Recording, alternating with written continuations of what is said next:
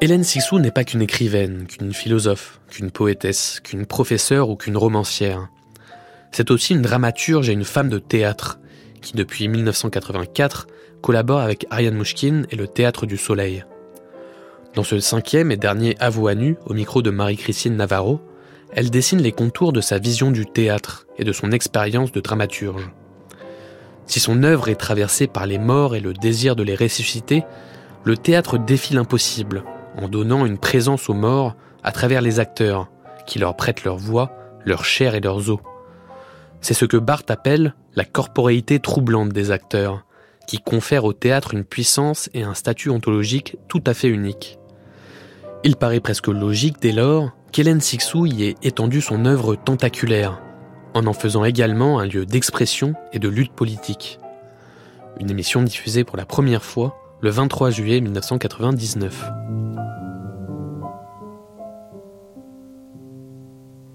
Hélène Sixou, on n'a on pas encore parlé du théâtre, de l'écriture pour le théâtre, et, Dieu sait si c'est important dans votre itinéraire. Et euh, je pensais à quelques dates, à quelques spectacles, à quelques grands spectacles que nous avons vus à la cartoucherie de Vincennes, joués par le Théâtre du Soleil. Je pense à la rencontre avec Ayane Mouchkine. Je pense euh, en 1982 à à Norodom Sianouk, l'histoire terrible mais inachevée de Norodom Sianouk. Ensuite, il y aura euh, les voyages dans les camps de réfugiés Khmer, voyages et écriture qui vont ensemble. Et puis en 85-86, avec plusieurs voyages en Inde qui donneront euh, plus tard l'Indiade. Et l'Indiade, c'est, aussi euh, toute une réflexion sur le politique, sur Gandhi et sur l'Inde contemporaine. La ville parjure et puis le prochain spectacle à la rentrée, ce sera euh, Tambour sur la digue, très beau titre, et avec un, sous-titre énigmatique euh, sous forme de pièce ancienne pour marionnettes jouée par des acteurs, on, y reviendra bien sûr. Alors cette scène de théâtre qui pour vous est, si importante depuis euh, des années, je me disais qu'au fond c'était le lieu de la revenance. Quand on parlait du père, il y a quelques émissions cette semaine, vous disiez, ben, c'est comme au théâtre. Le, théâtre, c'est vraiment le lieu où le revenant est central.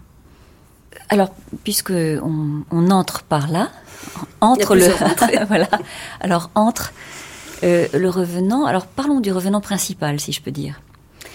D'abord, après euh, de toute la revenance euh, théâtrale, je je ne savais pas ce que c'était que le théâtre quand j'ai commencé à en faire. Appelé, parce que appelé par des metteurs en scène, par Ariane,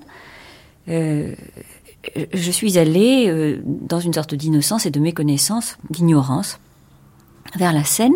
Je, me suis laissée faire par justement par ce qui m'appelait.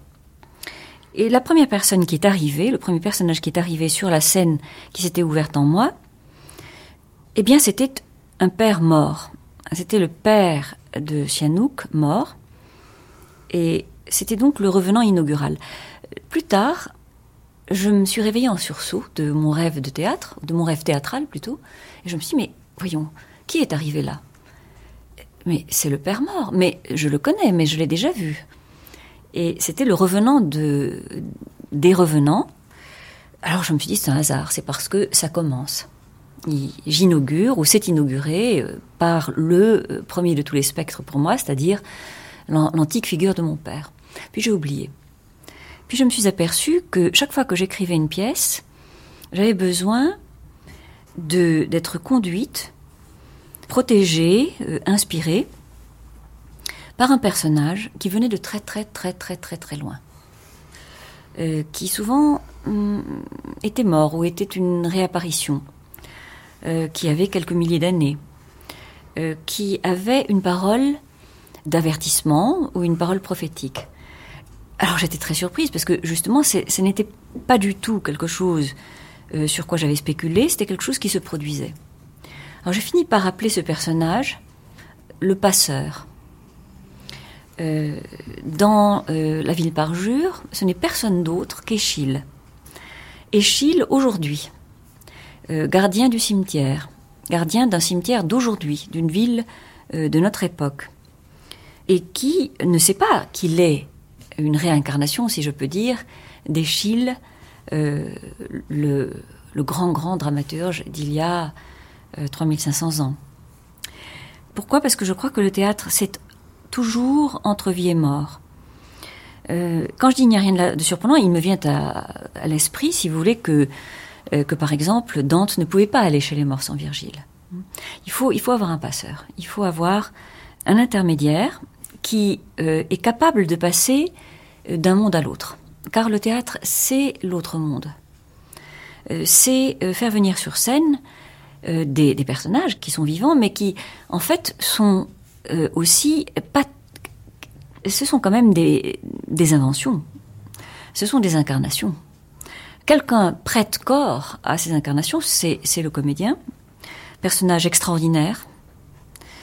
Et sur la scène, il se produit un phénomène absolument inouï pour les spectateurs.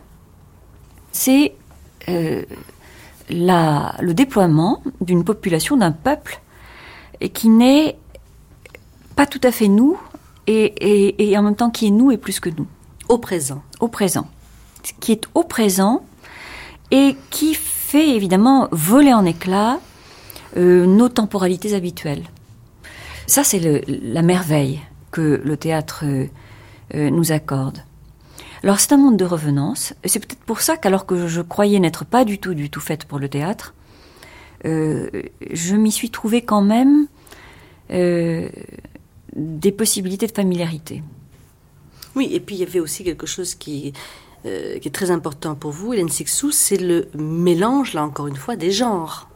Bon, il y a aussi l'ombre de Shakespeare qui est là, et, le mélange des genres, et euh, le, mythique qui se croise, bien sûr, avec le, politique. Mhm. Et ce que vous dites de très beau à propos de Shakespeare et, de, et du théâtre que vous faites, c'est que vous dites euh, le registre royal, c'est le registre universel. C'est le véritable registre démocratique.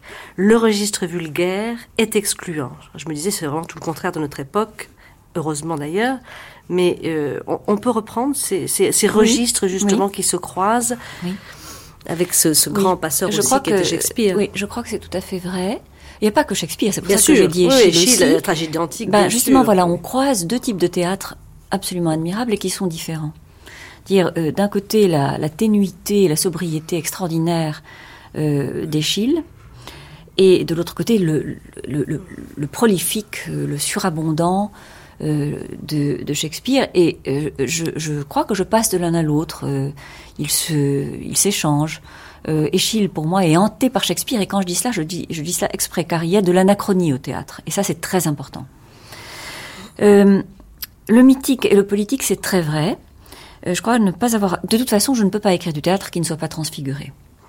Transfiguration, le projet que j'élabore avec Ariane est toujours un projet à portée politique. C'est-à-dire qu'il y a une application à la cité dans laquelle nous vivons, à la ville. D'où le fait que la ville parjure finalement aura rassemblé le plus grand nombre d'éléments explicites quant à cette théâtralité-là. Euh, et euh, dans la ville, le citoyen qui est aussi un être humain. Hmm. Euh, à ce moment-là, c'est le politique, il pourrait sombrer dans le médiatique, hein, alors, euh, si, je ne faisais pas attention justement à transfigurer, euh, surtout parce qu'il est contemporain, parce que ce à quoi euh, je pense et ce que ce qu'avec Ariane nous nous efforçons de faire venir sur la scène, c'est ce qui occupe le, spectateur d'aujourd'hui, maintenant. Mais en le délivrant de la malédiction médiatique, de la télévision, des journaux, etc. Quand je dis malédiction, ce n'est pas que je, que je jette l'anathème sur ces moyens-là, mais du, du dire euh, vulgarisé, banalisé, réduit, euh, auquel nous sommes livrés avec ces moyens-là. Alors, euh, c'est par la dimension mythique, soit qu'elle fasse référence à d'anciens mythes, comme par exemple dans la ville parjure, l'univers des, des, Euménides, soit que je crée moi-même des sortes de mythes en reprenant des figures auxquelles on peut se référer dans les anciens textes, et en les modernisant, en les rendant contemporains, présents, euh, vivants. Mais ce qui me frappe dans, que ce soit Sihanouk ou que ce soit l'Indiade, c'est que ce sont des textes qui réfléchissent sur les tragédies contemporaines, c'est-à-dire sur euh, les camps de réfugiés euh, euh, Khmer Rouge, ce qui s'est passé au moment de la prise du pouvoir aussi des, des Khmer Rouges, c'est-à-dire cette tragédie absolue, ce génocide aussi, hein, ça traverse la pièce, et puis la partition, c'est-à-dire la partition de l'Inde, Gandhi, l'Inde contemporaine, c'est encore une fois le déchirement, la frontière, la partition, et c'est bien sûr aussi notre époque. Tout à fait. Bien sûr, c'est vrai que nous sommes dans une époque, on en on parlait l'autre jour, euh, d'affrontement euh, entre renationalisme. Il y a une résurgence des, nationalismes, une résurgence identitaire, une résurgence du thème aussi, alors qui a l'air, euh, qui se présente sous des aspects moins immédiatement lisibles de la souveraineté, mais la souveraineté sous sa forme justement excluante et de prise de pouvoir. Et, donc, tous les êtres humains se, retrouvent dans des situations où les affrontements euh, ethniques euh, et nationalistes sont d'une virulence folle sur toute la terre. Tout à l'heure, vous parliez de royal et, de vulgaire. Il faudrait, je, veux faire attention à, ces mots-là. Ce que je veux dire par là, quand je dis royal, c'est que, au fond, chaque chaque personne, et ce n'est pas une question d'identité, justement, chaque personne a un droit de vivre égal euh, à toute autre personne. Alors, et le mot royal, il faut, il faut pas. Euh, c'est pas une hiérarchie. Non, hein. non, et ce n'est ni hiérarchique ni monarchique. C'est que euh, le plus petit homme, euh, le, plus petit personnage, est, est, le roi de lui-même. Et je ne veux pas employer le mot de souverain. Hein. Je veux simplement dire qu'il est à lui-même, il, il dispose, il doit pouvoir disposer de lui-même. Il doit avoir tous les droits. Il doit avoir son propre royaume intérieur, avec euh, toutes les libertés, ce qui ne veut pas dire qu'il va être enfermé dans du moi. Hein, c'est pas une narcissisation. Par contre, ça, rend justement euh, un éclat. Le théâtre rend éclat aux petits personnages. Moi, j'adore les personnages dits secondaires, euh, qui ont une importance folle. Et on souhaite toujours justement que les très grands acteurs jouent les plus petits personnages pour les faire briller, pour faire apparaître justement celui qu'on a oublié, celui qui est dans le coin et qui en même temps est tout aussi important à ses propres yeux et aux yeux de Dieu que euh, celui qui croit être sur le trône et qui a le pouvoir. Oui, parce que ce sont des personnages qui, qui regardent, qui sont dedans, mais qui regardent, qui commentent, euh, qui sont aussi. Ça, ça, ça, serait le rôle du cœur. Oui, le, cœur. Mais, mais ces petits personnages de femmes aussi. Il y a beaucoup ces personnages de femmes, ces, ces, ces marchandes, ces, ces personnages du peuple que l'on rencontre au marché, etc. Que, vous adorez. Moi, je vous disais que mm. je pensais que c'était votre mère qui vous avait oui, donné vous avez raison. Je devrais pas dire ça parce que je suis pas sûre que ma mère serait d'accord. mais ces personnages qui se faufilent partout et qui, qui, regardent le monde et Absolument.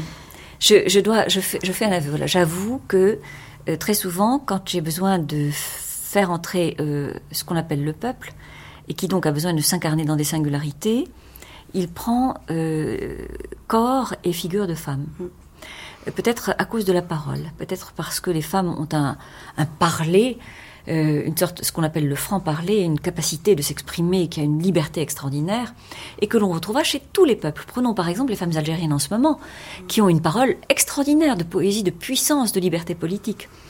Eh bien, euh, oui, alors j'avoue que la première femme peuple que j'ai rencontrée dans ma vie, c'était ma mère, et que, euh, euh, un peu clandestinement, je me suis inspirée de sa très grande liberté. Et, le vulgaire, quand je dis le vulgaire, c'est en reprenant le vulgum pecus dont on se servait en latin, hein, le, bétail vulgaire et commun, façon dont on désignait violemment le peuple euh, non. Alors moi je pense que le vulgaire c'est ce qui se laisse aller à être la masse, à, ne pas euh, se distinguer par des discernements qui font la différence, qui font les différences.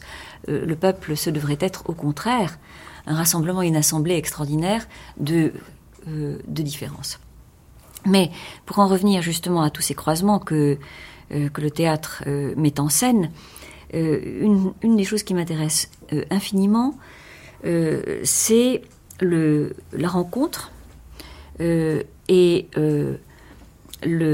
l'alliance entre la, tragédie et la comédie. Moi, je, suis, je, dis toujours que je suis un être tragique. Alors, je ne suis pas tragique moi-même, mais je suis, au fond, seul m'intéresse la tragédie.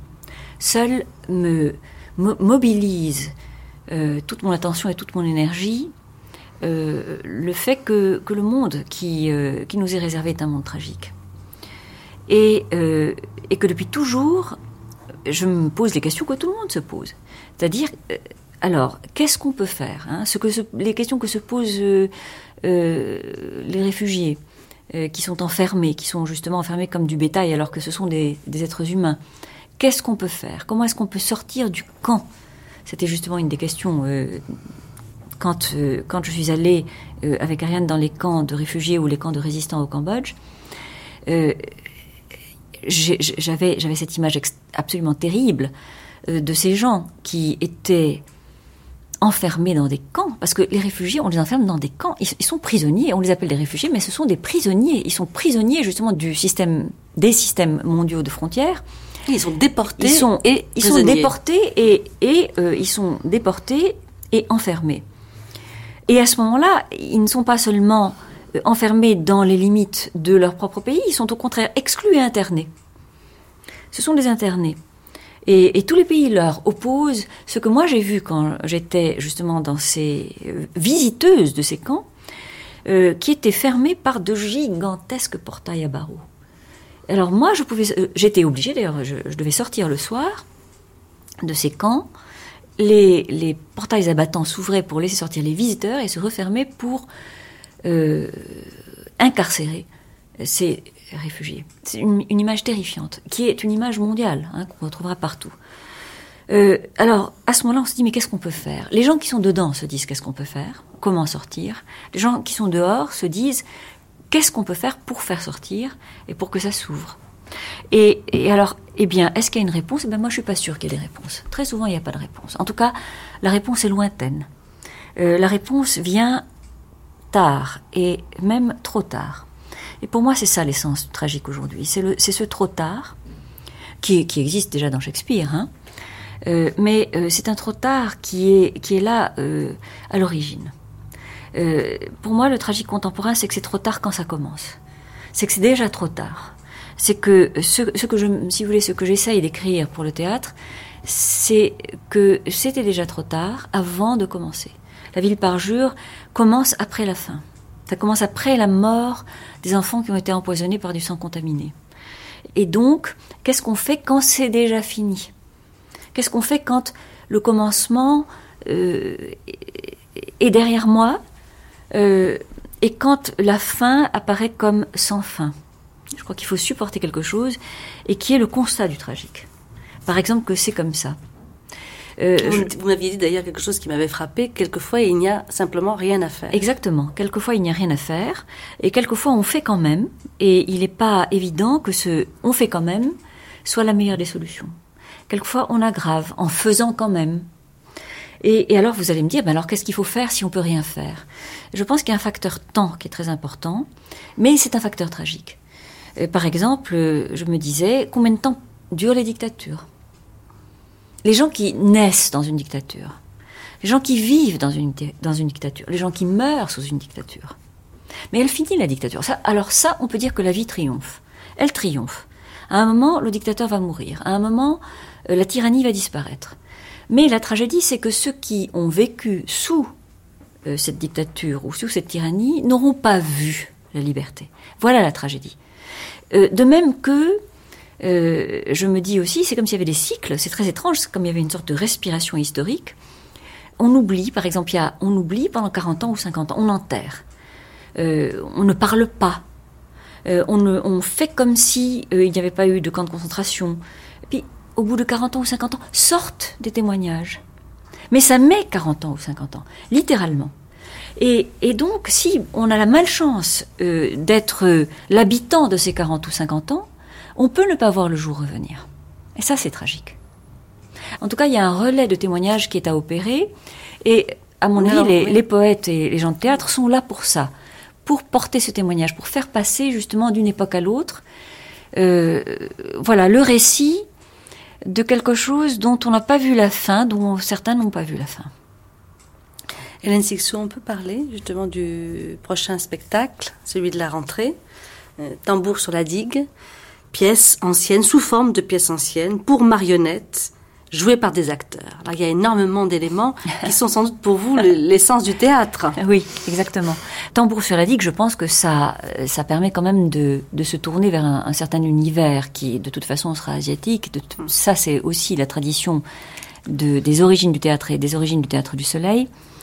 Euh, la digue, je pense aussi que on peut entendre suffisamment digue et donc résistance aux eaux et, au contraire euh, euh, rupture de digue. Euh, ce qui est important aussi, c'est ce qui ensuite se déploie sous forme, sous forme de pièces anciennes, sous forme comme si justement c'était un, costume. Et je crois qu'il faut qu'il faut l'entendre à la lettre, c'est-à-dire c'est c'est une pièce de théâtre qui se présente sous forme de pièce de théâtre. C'est-à-dire que euh, ce que cette fois-ci nous avons voulu faire, c'est un théâtre qui joue à jouer au théâtre ancien et qui convoque ce qui, à mon avis, est, le, mystère même du théâtre, euh, c'est-à-dire la marionnette, les marionnettes. Ces marionnettes qui vivent encore en Asie, et euh, marionnettes jouées par des acteurs. Alors là, quelqu'un qui connaît un petit peu l'Asie euh, reconnaît tout de suite euh, les, les, racines du théâtre asiatique, japonais, chinois, etc. C'est-à-dire un mélange, une rencontre et un échange entre le théâtre de marionnettes et le théâtre d'acteurs. Ça, c'est voilà, ce sont les origines du théâtre. Mais il faut dire que de toute façon, dès qu'on fait vraiment du, théâtre, tout théâtre, quel qu'il soit, est en rapport avec de la marionnette dans la mesure où, comme l'avait mis, en, récit euh, Kleist dans son merveilleux petit texte qui s'appelle Les marionnettes, euh, la marionnette est agie. Elle est, elle est agie par son marionnettiste. Or, un acteur, c'est toujours une marionnette. Un acteur, un grand acteur, il, il est grand dans la mesure où il se laisse être agi. Par son personnage? Par son personnage. Euh, alors évidemment, il joue les deux rôles, si l'on peut dire, c'est-à-dire qu'il est la marionnette agie, mais il doit aussi être lui-même le marionnettiste. Euh, et puis il y a encore un autre marionnettiste derrière qui est le metteur en scène. Mais sur la scène, l'acteur est la marionnette et le marionnettiste. C'est très difficile parce qu'il faut à la fois être justement actif et extraordinairement passif. Il faut se laisser faire par le personnage. C'est un exercice euh, technique et sublime. Je me demandais, Hélène Sixou, si euh, aussi dans le théâtre, il n'y avait pas quelque chose qui vous fascinait et qui devait aussi faire peur à l'écrivain que, que vous êtes, qui était l'épreuve, l'épreuve euh, du jeu. J'écris et ensuite immédiatement je vois ce que ça donne sur scène, puisque vous assistez à toutes les répétitions. J'écris et c'est incarné, c'est joué et ça va ou ça ne va pas. Il y a tout ce jeu entre l'écriture qui se fait et l'incarnation à partir de l'écriture. Euh, moi, j'adore ça. Et mais alors, je, je, vais vous dire, c'est pas vraiment un secret. Et pour moi, c'est la réalisation de mon plus cher désir. Alors, qu'est-ce que c'est? C'est pas tellement, c'est pas, c'est pas que ça va ou que ça ne va pas. C'est que c'est différent. Euh, quand j'écris un, un, un, livre, au fond, la lecture ne me revient pas, sauf très tard, de manière oblique, différée, très différée. Alors que là, la lecture, elle est tout de suite là. C'est l'interprétation par les acteurs. Évidemment, qu'est-ce qui se produit? C'est que c'est très différent de ce que moi, j'ai vaguement senti ou vécu euh, au moment de l'écriture. C'est cette différence qui m'intéresse. C'est la lecture même. C'est ce qu'on peut espérer, parce qu'un livre n'est jamais que la somme infinie des lectures qui vont euh, euh, être euh, ses, rejetons et, euh, et, ses successeurs. Alors là, il faut dire que la, que la chance, le miracle, c'est que ça se produit tout de suite et sous vos yeux. Est-ce que vous diriez, Hélène Sixou, que le théâtre, c'est un des derniers lieux qui nous reste où nous puissions être côte à côte, précisément? Oui, c'est ce que je pense. Et de toutes les manières. Côte à côte, les comédiens, lorsqu'ils jouent, euh, lorsqu'ils se parlent. Et lorsqu'ils se parlent, quand ils sont côte à côte, ils se parlent l'un à l'autre et ils se disent en se projetant vers le public. Et c'est une merveille. Euh, et puis le côte à côte des spectateurs, parce que ça c'est quelque chose d'incroyable. Se dire qu'il y a un lieu au monde où on se rassemble, où on s'assied les uns à côté des autres, dans une sorte de communion qui n'est qui n'est pas religieuse, qui est, à mon avis, euh, justement, une communion artistique et citoyenne, et où, euh, que viennent faire euh, les spectateurs Comme le dit le mot, eh bien, ils viennent regarder. Et ils viennent regarder qui Eux? Ils se regardent. Les comédiens se parlent et s'adressent au public qui se regarde dans les comédiens. Et ça, c'est une expérience qui, qui, ne peut pas qui ne peut pas avoir lieu ailleurs, et qui est une expérience euh, que je considère comme toujours révolutionnaire. Euh, on voit au théâtre, on vient voir ce qu'on ne veut pas voir dans la réalité, ni chez soi, ni dans la salle de bain, non. Et, et en général, on voit le pire, on voit le pire, ce justement qu'on ne veut pas voir. On vient le voir au théâtre. Et on sait quand on va au théâtre, ou on ne sait pas, mais en tout cas on est poussé à cet acte incroyable qui consiste à sortir de la ville parce que le théâtre est hors ville. Non pas qu'il est euh, extérieur, mais qu'il est au ras, qu'il est contigu, qu'il est à la porte. Le théâtre est à la porte. Euh, on pourrait presque dire qu'il est en banlieue, c'est là son lieu naturel. Hein, il ne peut pas être interné, hein, il faut qu'il soit au bord. Alors on fait un voyage, on fait un voyage, et on va dans une nef, sur une sorte de bateau, euh, pour faire une expérience qui est une expérience, mais des, profondeurs. Et des profondeurs qui viennent se manifester justement sur la scène du théâtre. C'est quand même un lieu unique. C'est pourquoi je pense toujours que jamais le théâtre ne disparaîtra, on en a besoin. Et les sociétés sans théâtre sont des sociétés très malheureuses. Et il y en a.